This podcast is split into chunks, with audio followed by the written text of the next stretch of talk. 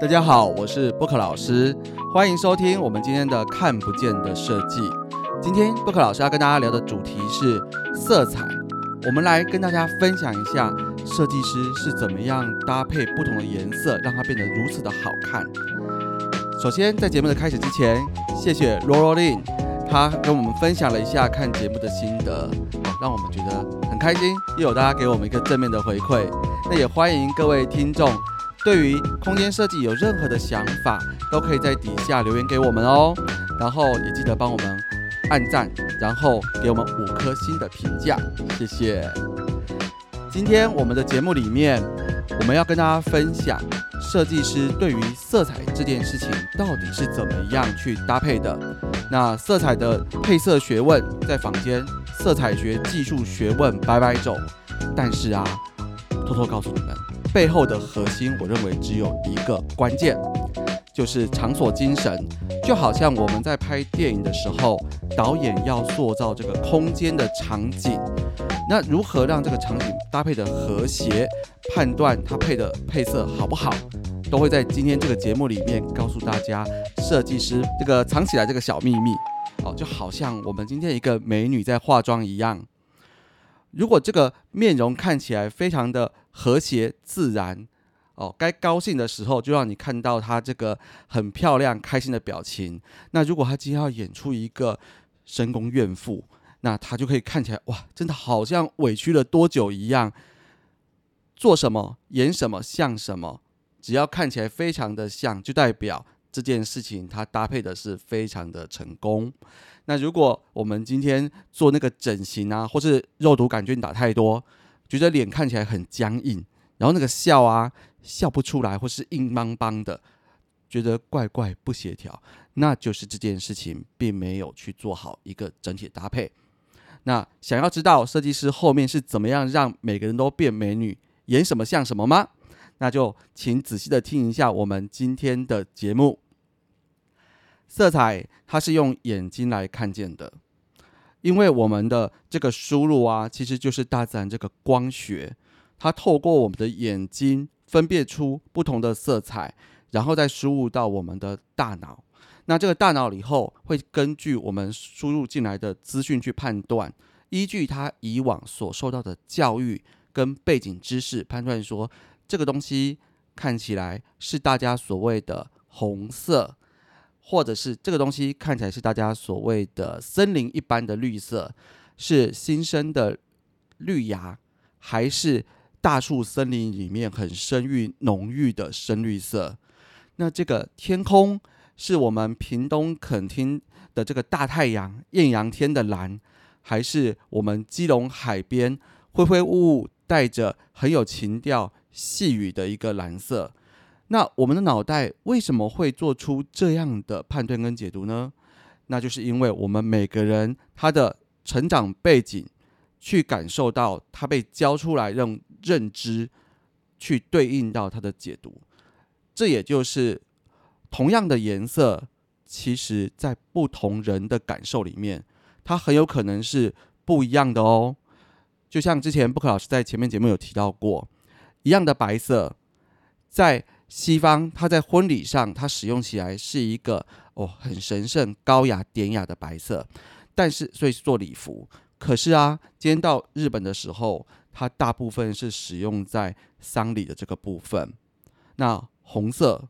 在中国是喜气洋洋、大红灯笼高高挂，但是今天到《可兰经》里面描述的，可是非常可怕地狱的颜色。那这个差异。就是你不同文化教育出来的感受，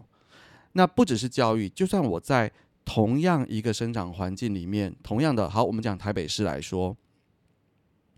如果今天这个呃我们看到的这个都市街景，他有去看过很多国外，比如他去过日本很长一段时间，他回来就会觉得哇，台湾的街景好像看起来虽然房子都一样小小的。但是我们真的是乱中有序，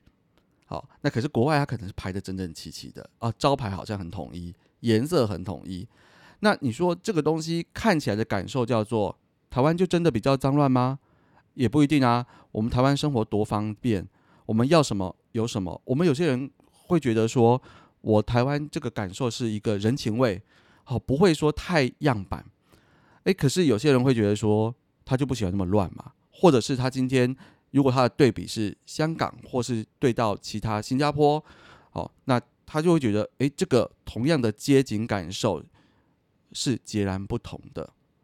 那还有，如果你是一个三餐从小到大是一个很优渥的环境长大的哦，牛排、鲍鱼、龙虾常常吃，那你偶尔去哦南寮渔港吃个海鲜，你的感受是什么？哇，好新奇哦！这个东西超级便宜的，然后怎么才才一千块、两千块，大盘大盘的海鲜可以吃，哇，吃的好爽。很开心啊，但是不是很精致，但是哦，非常的 CP 值超高。但如果你并不是一个经常可以大鱼大肉吃到这样子饱饱的人，你可能久久一个月、两个月去一次南寮渔港吃的时候，你就觉得哇，这真是美味的大餐呐，好享受哦！这样子真的吃起来真的是太开心了，因为我并平平常并不常见这样的东西，所以我一样的。一个一只龙虾或者一个鲜鱼的大餐，在不同生长环境的人跟他背景里面所吃了以后的感受也是不同的。那色彩是一样的道理，不同的文化、不同成长背景，他脑袋里面的资料库不一样，就会影响他色彩的判断。那大家会问一下说：哇，那这样子怎么做啊？照布克老师你说的，每个人都不一样啊。可是啊，在类似的生长环境里面，或类似的这个场域里面，其实会有一些共通性，这是因为教育而带来的。那就举例来说，我今天在台湾长大的，我们是一个殖民文化起来的，我们能够接受非常混合式、复合式的设计跟色彩搭配。对我们台湾人来说，还蛮能适应的。你看广告招牌就知道，这么多五颜六色、花花绿绿的，你还不是一样找得到？你想看什么就可以找到什么。但你今天换成是一个不习惯这样文化的人，他会觉得，哇，你们台湾的招牌真是太复杂了吧？我都找不到我想要看的东西。那是因为我们台湾人的眼力已经被训练到，在那个大海里面要捞针找东西，瞬间都能找到。我们习惯了嘛，备受精确的一个训练，那国外就不行。那再过来，如果是照这样子，我们同文化背景长大的人，那我是不是就可以有类似的教育方法？那我们就来讲喽，通例与个例。我们如果有去看一下色彩学的书。好，今天我们不讲什么学术的东西。我今天不可老师都是用很常见的话，我们来聊天。好，大家书上可能会告诉你说，色彩的三原则：光谱，或者是水彩色彩的叠加。好，从透明色一直叠叠叠叠到黑色，或者是光线从深色慢慢加加加加加到白色。这是大方向两种叠加与去除的色彩叠合原则。那色彩有一个圆圈圈哦，我们可以知道说这个色彩的光谱环。那它又会分成说来三原色。那这三原色，哎，红、黄、蓝，好，它两种颜色混在一起的时候，它就可以组合成不同的一个颜色。比如说，来我们黄色加上蓝色。它叠起来，哎，变绿色喽。那我红色再加上黄色叠起来，就变成橘色。那这个环的上面，很多人教你说，哎，画个三角形，因为三角形的对面，色彩学就告诉你叫做对比色。那什么叫对比色？啊，就是它对面的那个颜色嘛。好，这个环上面跟它放在一起的时候，最容易看出差异，而不会觉得它很相似，就像。黄色、浅黄色、鹅黄色，我们就是在它的旁边，我们会认为说它看起来有点像，但是如果它跟对面的紫色好放起来的时候，黄色跟紫色，茄子跟香蕉放在一起，是不是看起来哇？我不会混在一起，超级明显的。再放个番番茄这个红色在旁边的时候，也是非常明显，因为它在色彩的对比环上面是接近于对面的。那，哎，我们讲完香蕉、茄子以及番茄这样颜色，大家有没有觉得很容易有概念？哎，我觉得布克老师也蛮厉害的。我今天在挑战一个用嘴巴说颜色的这件事情，但是我觉得大家脑袋都有画面喽。我们尽量要说出这样的案例跟故事。为什么我可以用这些水果的颜色来跟大家分享配色对比三原则近似色？是因为我们的成长经验，我们是看过香蕉，看过番茄，看过茄子。看过凤梨这些东西，所以我在讲的时候，你可以不一定要看见就能够理解色彩对应到的那一个对接的颜色。那因为我们用这样的方式，大家会告诉你说：“哦，如果我想要营造一个柔和的环境，那我的颜色就要选比较相近的香蕉黄。”凤梨黄、柠檬黄摆在一起就是一堆黄，有一点点不同，可是不会觉得很大的一个对比差异。那如果我们要有对比色，我就要把香蕉跟茄子这个颜色把它放在一起。偶尔我放个黄柠檬还好，但我放个绿色的柠檬，哦，这个对比就出来了。但是它的对比还没有像茄子这么严重，因为它其实是个在它的原颜色上面不到完全是正对面的对比。好，那这样子我们就有了对比色、近似色，或是大家讲的两色搭配、三色搭配的原则。那这个原则，我们还有听到好多人说，诶，一个地方上面最好是三个颜色就好了，不要太多颜色哦。如果红、橙、黄、绿、蓝、靛、紫七个颜色放在一起，就变彩虹旗了。好，没有太多颜色放在一起，有些人就跟你说，这叫做很混乱，是不是很混乱？代表不好看？诶，没有人这样说。多重的颜色搭配看起来很丰富，但它好不好看？见仁见智，它是要看你的搭配方法。也有人把这个五个颜色、六个颜色、七个颜色混合在一起搭配以后，有大有小，它的比例不同，配出来还是很漂亮。像我们的碎花布、印花布，哦，有些国外也流行的那种，呃，像那个 Hermes 的丝巾，它好多的图案、好多颜色都超过三个，那你放。围起来以后，你还是很漂亮啊。那我们台湾这边，你看原住民的图腾，它的这个原住民服饰有百步蛇的图案哦，有红色、白色、黑色，上面还有串珠珠，然后很多小颜色去搭配起来，看起来也还是非常具有特色，很漂亮啊，很有民族的特色。所以这是跟你搭配有关系的，它并不是代表多色就混乱。那你说颜色少会不会看起来就一定不混乱或是舒服？这也不一定。如果我今天想要做一个很喜气，我们就讲啊，我们想要结婚，觉得做的一个很喜气的空间，在我们的文化理念里面，我们大概就是白色、红色，好，甚至有点金黄色，看起来就是有点富贵、开心、愉悦这样的感觉的颜色。但是如果我今天换成绿色跟蓝色呢？我有翠绿色，我有像那个森林里面的深绿色，搭配一些新生小树芽的浅绿色，再打个光，甚至我有一些诶蓝色的光打进去，或者是一点点红色，诶，大家喜欢红色嘛？这样看起来，如果调暗一点点，是不是很像鬼屋？可是我的配色其实还是一样啊，我就是一两个颜色主色调搭配附属的颜色，我有主次之分，深浅明暗分明。明明用红色看起来就很喜气，为什么我换成绿色就觉得是鬼屋？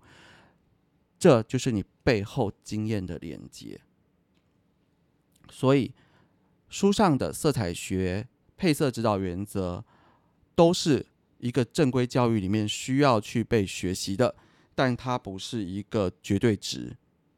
就像我们如果说你不了解这些基本学术，你去配色就完全只能用你的这个直觉跟经验。那我们就会回头来讲哦，为什么我们学习色彩学配色原则都是重要的？因为百分之九十以上的人，九十九点九以上的人，你不是配色的天才，真的你要像那种艺术家一样，有拥有天才一般随便信手拈来怎么搭，旁边的人都拍手叫好这样的本事，我想是很少数的有人有的。而且这个多半我们都会认为是要有长期的学习经验跟累积，你才能够做到这样子浑然天成的程度。就像我们看小朋友他的配色跟画画，会觉得哇，这个小朋友以后一定像高地啊、毕卡索一样这么有潜力，因为他的用色原则、用色真的是大胆、狂野，然后一个一个色块感觉到非常的丰富。所以每个小朋友都可以变成毕卡索这样的设计、这样子的美学大师吗？当然不是。每个小朋友的画画都具有毕卡索在拍卖会上的价值吗？诶，当然不是。为什么？明明看起来就很像啊！颜色大胆丰富，野兽派、狂野、印象派，看不清楚。点点描描描到你也看不出里面轮廓是什么，那个脸还可以变成好几个形状，正面、上面、下面混在一起，那不就是毕卡索那个女人不同面相角度的印象混合吗？立体派，那是因为这些大画家的背后，他有他的思想基础跟理论基础，他可以告诉你为什么他要去呈现这件事情，而我们现在只是看到他呈现的结果。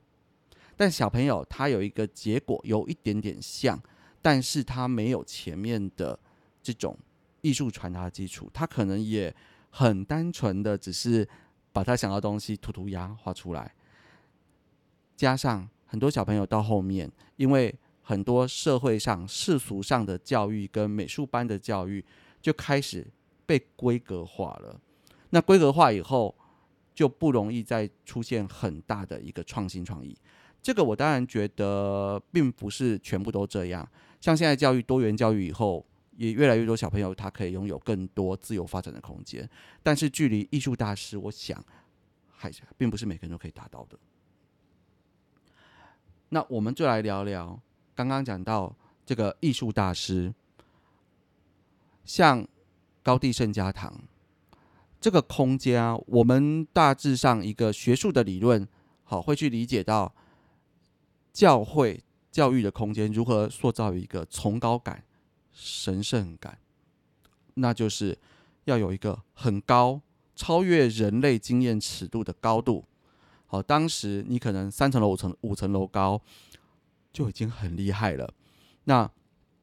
从上面要像那个神一样，从上面要有光线打下来，像那个深井的洞穴上最上面顶光源。把光线洒下来以后，有一种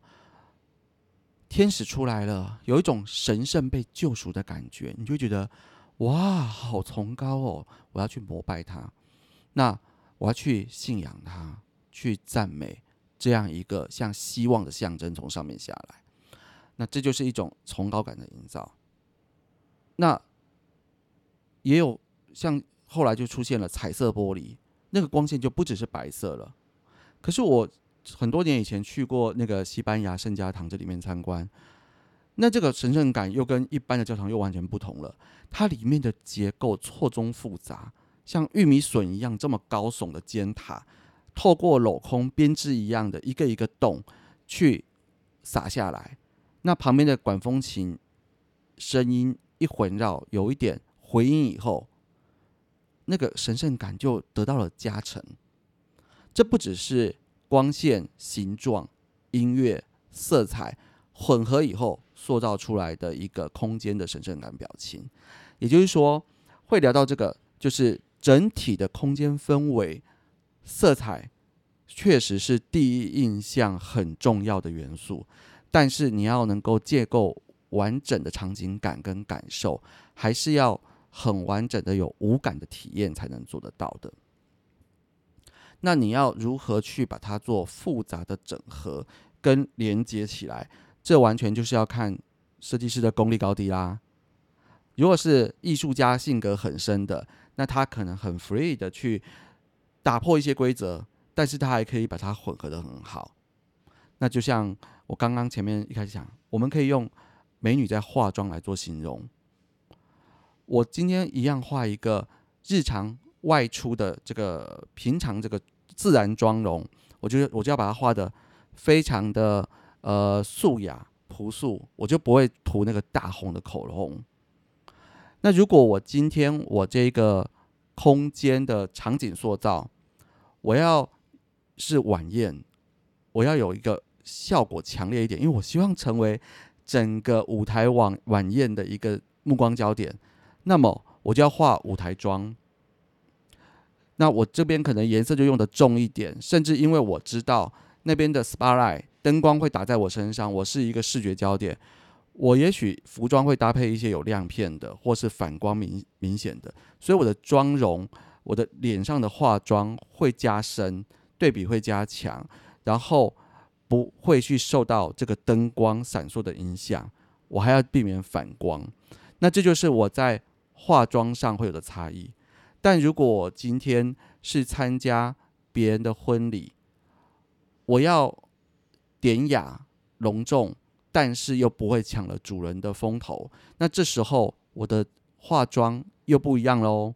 我要看起来我很尊重这个场合，我是很正式的，但是又不能抢走女主人的光环。嗯，那就是要想一想要怎么弄。保有被大家关注的这个嗯想法，但是又不能太过显眼，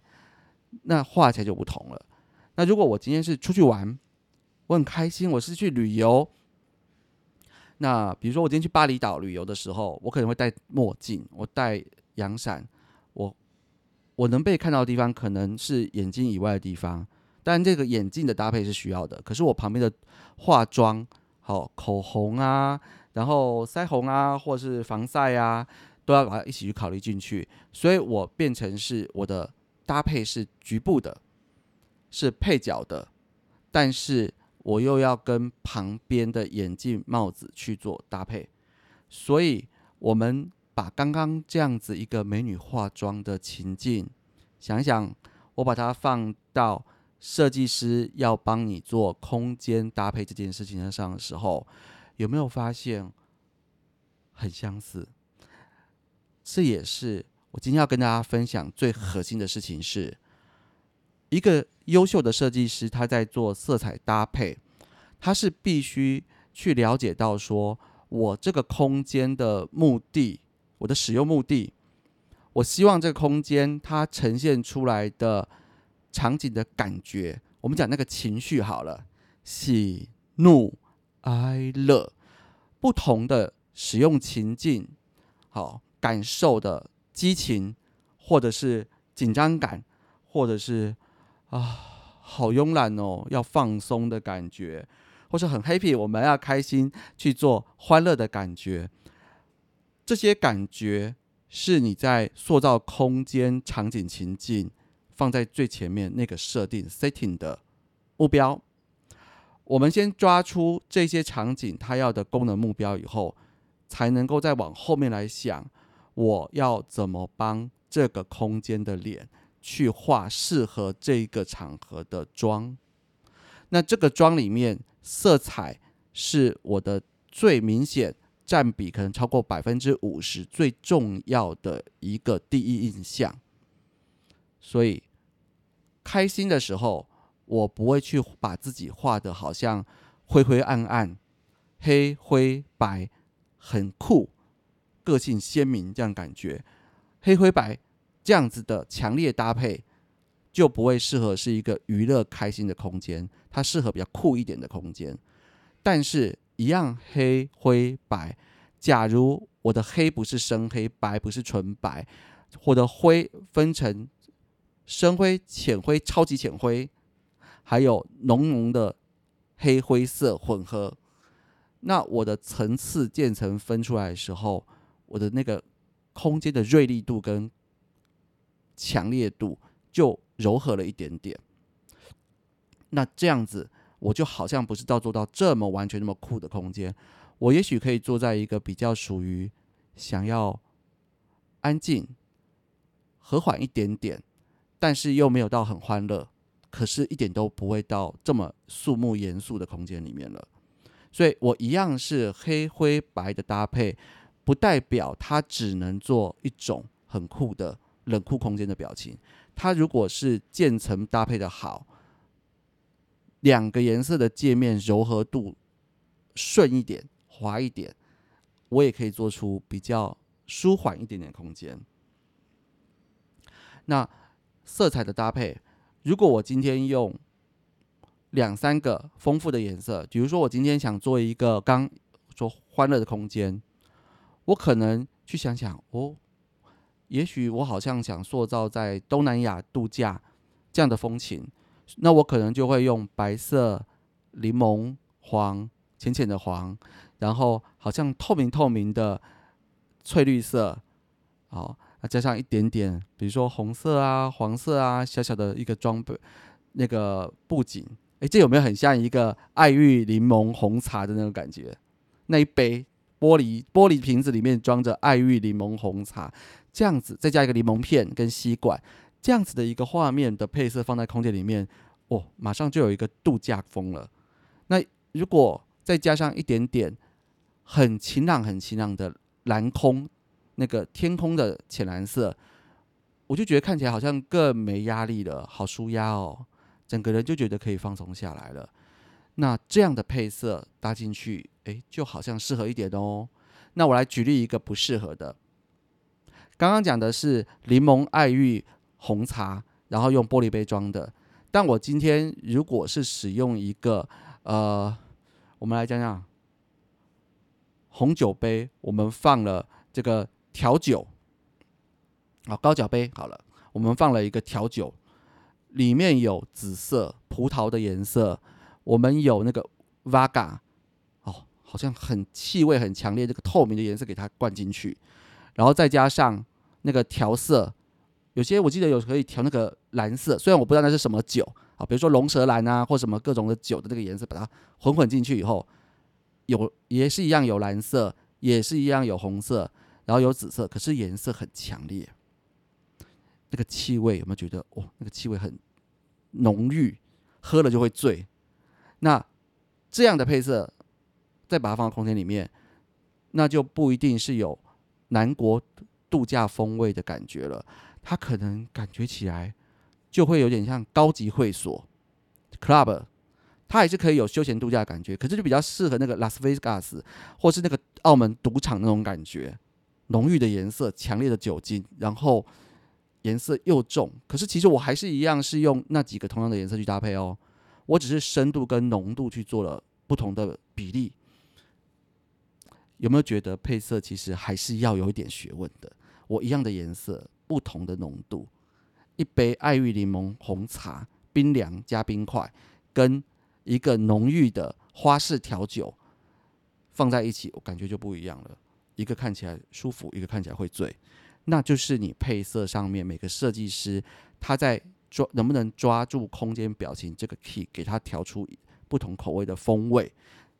这是设计师的功力。但是大家如果希望自己 DIY 来学，诶，听布克老师讲那么多，当然就是希望自己有一点概念啦。然后甚至说，有些人他的艺术细胞或是眼光看很多的人，美感其实都也很不错。你可以自己的去调调看不同的风味饮料在你的空间里面。所以我觉得浓缩一下，今天跟大家分享就是设计的配色核心，其实。就是我们所谓空间场景这个导演的场景塑造，那它背后我们要关心的事情是这个空间它的用途、它的使用者是谁，还有这个空间的表情，我们应该要去呈现出呃愉快的、舒缓的，还是高压、紧张，还是哇，right 很。惊喜的一个感觉。那用这样子去搭配到我们后面要为他化什么样的妆，然后提供给他一杯什么样的饮料，那这样子才是一个合适的空间化妆师、配色师这样子的成果。今天跟大家分享设计师搭配颜色这件事情，有没有听起来很有趣味？有没有觉得虽然我们都没有看到一个真正的颜色，可是你应该有记得美女的不同的化妆，以及那一杯冰镇清凉爱玉柠檬，它是什么样的情绪跟感觉？那这也是我们设计师在配色上要帮大家做到到位。很重要的一个工作，我们差不多今天就聊到这边，因为时间其实也差不多了，我我要准备去接小孩上学了。祝大家每一天都能够有很开心的早晨。布克老师在这边跟大家说早安，然后拜拜，谢谢大家。